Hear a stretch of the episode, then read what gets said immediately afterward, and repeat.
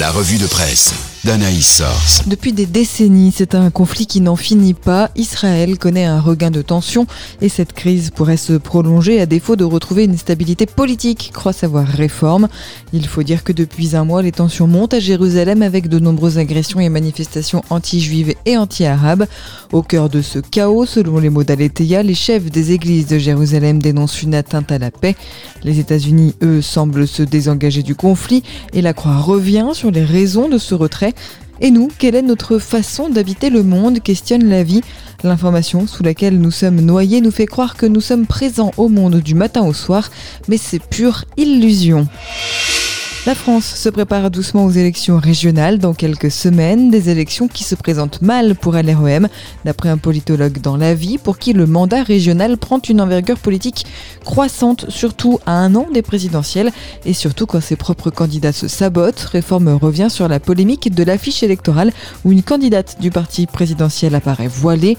Résultat, le patron du groupe de droite à l'Assemblée, Damien Abad, a annoncé le dépôt d'une proposition de loi pour imposer la neutralité religieuse lorsqu'on est candidat candidat à une élection. Preuve, s'il en fallait, que la question de la laïcité divise encore profondément.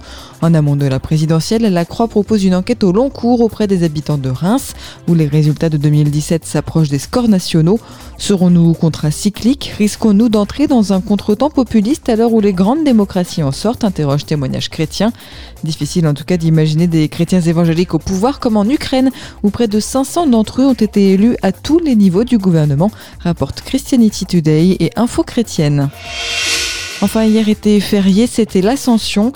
L'Ascension, 40 jours après Pâques, c'est la montée de Jésus au ciel. Pour tout comprendre de l'Ascension, vous pouvez retrouver une vidéo explicative sur le site de la Croix. Le magazine Réveil, relayé par le portail Regard Protestant, rappelle que l'Ascension n'a rien de magique ou de spectaculaire. Il s'agit plutôt d'un deuil joyeux qui ne tire pas vers la mélancolie, mais au contraire qui ouvre au désir. Réforme y voit plutôt le signe de la responsabilité de l'humain, car depuis que Jésus est au ciel, il s'échappe de tous les lieux théologiques ou symboliques dans lesquels on veut l'enclore, libérant de fait un espace pour l'agir humain. Pour Aletheia, le dernier événement terrestre de la vie de Christ ouvre le temps de la mission et de l'évangélisation. Une mission d'ailleurs particulièrement mise à l'honneur cette semaine avec la nuit de la mission, c'était lundi. Huit structures chrétiennes présentant un projet missionnaire concret pour les années à venir ont été présentées au public pour être soutenues financièrement. Détail Zélie.